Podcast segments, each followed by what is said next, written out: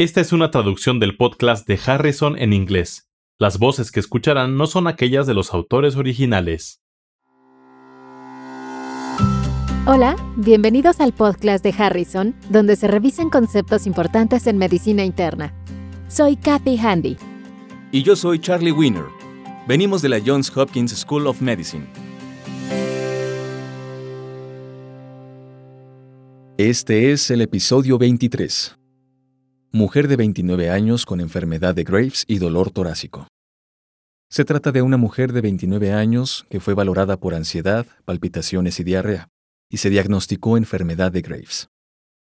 Tomemos un minuto para comentar sobre la enfermedad de Graves, porque es una causa común de hipertiroidismo y de tirotoxicosis. La enfermedad de Graves es un fenómeno autoinmunitario que se inicia por la producción de anticuerpos contra el receptor de hormona estimulante de la tiroides o TSH. Estos anticuerpos causan estimulación tiroidea excesiva y secreción activa de insulina. Volviendo al caso, lo que se acaba de mencionar es una presentación común para la enfermedad de Graves. Es un trastorno más frecuente en mujeres que en varones, y los síntomas aquí mencionados ansiedad, palpitaciones y diarrea son muy comunes. También puede observarse exoftalmos, que es la manifestación ocular característica. ¿Cómo se diagnostica el hipertiroidismo? La mejor prueba inicial para el diagnóstico es la medición de las concentraciones séricas de TSH. Químicamente son bajas o indetectables, lo que yo esperaría en este caso. También podría haber elevación de T4 total y T4 libre.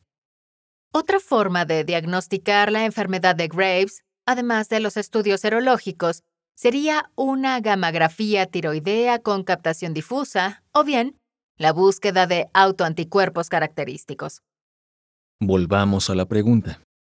Antes de que la paciente iniciara el tratamiento para sus síntomas, presentó un episodio de dolor torácico agudo por lo que acudió al servicio de urgencias. El médico tratante considera la posibilidad de embolia pulmonar y solicitó una angiografía con CT. Sin embargo, el radiólogo se comunicó con el médico tratante y le explicó que la realización del estudio podría ser potencialmente peligroso. ¿Cuál de las siguientes opciones explica mejor la recomendación del radiólogo? La exposición al medio de contraste yodado en pacientes con enfermedad de Graves puede exacerbar el hipertiroidismo. B. La embolia pulmonar es una enfermedad extremadamente poco común en pacientes con enfermedad de Graves. C. La exposición a la radiación en pacientes con hipertiroidismo se asocia con incremento en el riesgo de cáncer subsiguiente. D. La taquicardia con la enfermedad de Graves limita la calidad de la imagen de la angiografía por CT y no permite una valoración precisa de la presencia o ausencia de embolia pulmonar. E. El radiólogo está confundido. La angiografía por CT es un procedimiento seguro en pacientes con enfermedad de Graves. Los pacientes con enfermedad de Graves tienen hiperestimulación crónica de la glándula tiroides, que lleva al aumento en la producción de T4, necesario para la síntesis de T4 tiroidea, lo que ocasiona una deficiencia relativa de yodo. En estos casos, la producción de T4 se ve limitada por la disponibilidad de yodo. Cuando se expone a un paciente a un medio de contraste yodado, puede corregirse la deficiencia de yodo y por tanto se producirá secreción aumentada de T4 y deterioro de la tirotoxicosis. ¿Esto podría poner en riesgo la vida de la paciente? La forma más grave es la tormenta tiroidea y los pacientes pueden morir de esto por complicaciones cardíacas o neurológicas graves. Hay algunas estimaciones que indican que la mortalidad es de hasta 30%. Pareciera que la opción A es la respuesta correcta. El medio de contraste yodado podría precipitar una tormenta tiroidea. ¿Por qué el resto de las respuestas son incorrectas en este caso? El resto de las opciones en realidad no son buenas. La embolia pulmonar puede ocurrir en pacientes con enfermedad de Graves, de forma que no es posible elegir esa. La exposición a la radiación con un solo estudio de tomografía computarizada no se asocia con incremento en el riesgo de cáncer secundario. La taquicardia no impide la valoración de una posible embolia pulmonar.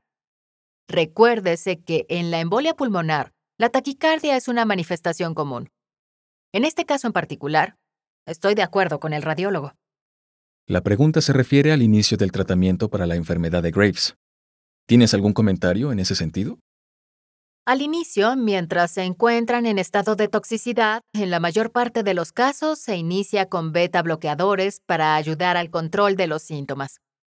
Las opciones para un tratamiento definitivo incluyen los fármacos antitiroideos como metimazol, cirugía o yodo radiactivo. La decisión de qué tratamiento utilizar suele depender de la intensidad de los síntomas y qué tan rápido es necesario reducirlos. Las enfermedades asociadas que podría padecer el paciente también influyen en la decisión sobre qué modalidad terapéutica utilizar.